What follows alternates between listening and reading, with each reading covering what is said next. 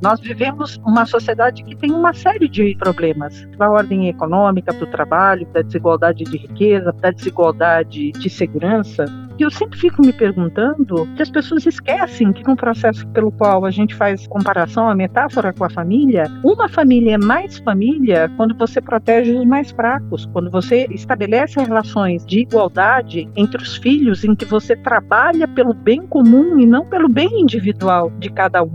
A obrigação do Estado é manter a qualidade de vida do conjunto do máximo da sua população e impedir conflitos sociais. É para isso que nós pagamos o Estado, é por isso que a gente aceita as suas regras. Uma grande família tem que tratar todos os seus membros com o máximo de igualdade e de proteção. É possível criar um Estado organizado, instituições organizadas onde não caiba o conjunto da população do seu próprio país? Eu acho que essa é a pergunta que nós temos para responder nesse momento.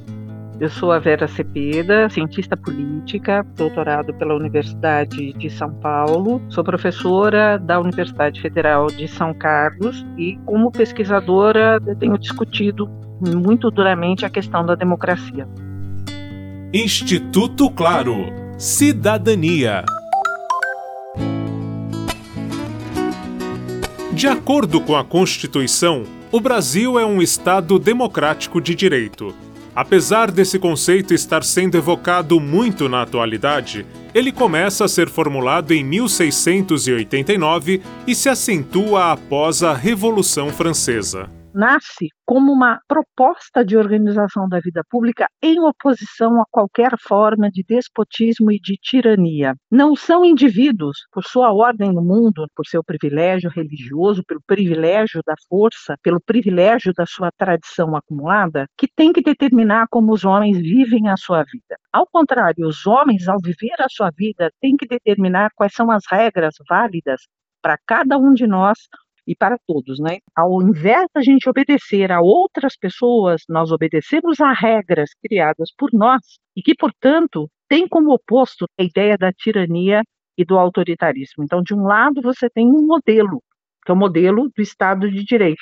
Do outro, você tem outras formas de fazer a política que estão vinculadas ao uso e abuso do controle de indivíduos e grupos particulares sobre as regras da vida social. Para mediar os conflitos de uma sociedade, é necessária a definição de um conjunto de leis. Todos os homens são iguais abaixo da lei. Mas de que lei nós estamos falando? Dessa lei que foi socialmente produzida, porque as constituições podem mudar, mas que de alguma maneira está lá em cima como diretriz fundamental e que submete todas as instâncias da vida social. Acima da Constituição não há ninguém. Todos os indivíduos de uma sociedade e as suas instituições estão abaixo desse corpo constitucional. Por isso que nós falamos, em geral, que estados de direito são estados constitucionais. São estados que vivem abaixo de uma regra produzida pela população, em nome da população e a serviço da população, por isso nós usamos o conceito de soberania popular, e que instaura uma igualdade, uma liberdade para todos os atores debaixo da Constituição. Por todo professor da rede pública, mal pago e maltratado pelo Estado, pelo mendigo roto em cada súplica, por todo casal gay discriminado.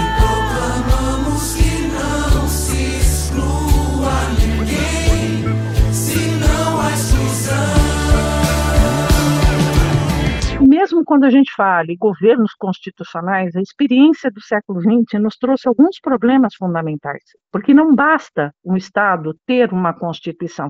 A pergunta que tem que se fazer à Constituição é como é que ela surgiu. Porque, curiosamente, é possível você imaginar como no, no, regime nazista, né, ou como nos regimes fascistas, que você tenha um corpo de regras que afetem um conjunto da sociedade.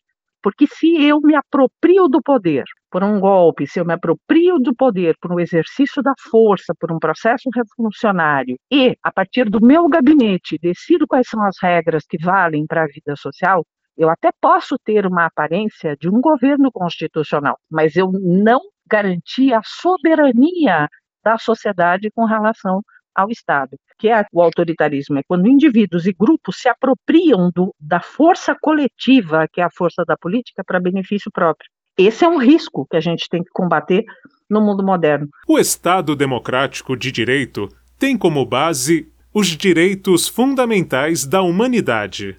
Então, ele nunca vai poder defender a desigualdade. Ele nunca vai poder retirar a liberdade, a não ser em casos nos quais o delito se volte contra é, o bem-estar coletivo e, portanto, o Estado vai ser acionado, até mesmo para penalizar os indivíduos. Mas isso significa que tem que ser dentro da regra do jogo, daquilo que a própria sociedade definiu como lícito e como ilícito. Essas leis não são infinitas.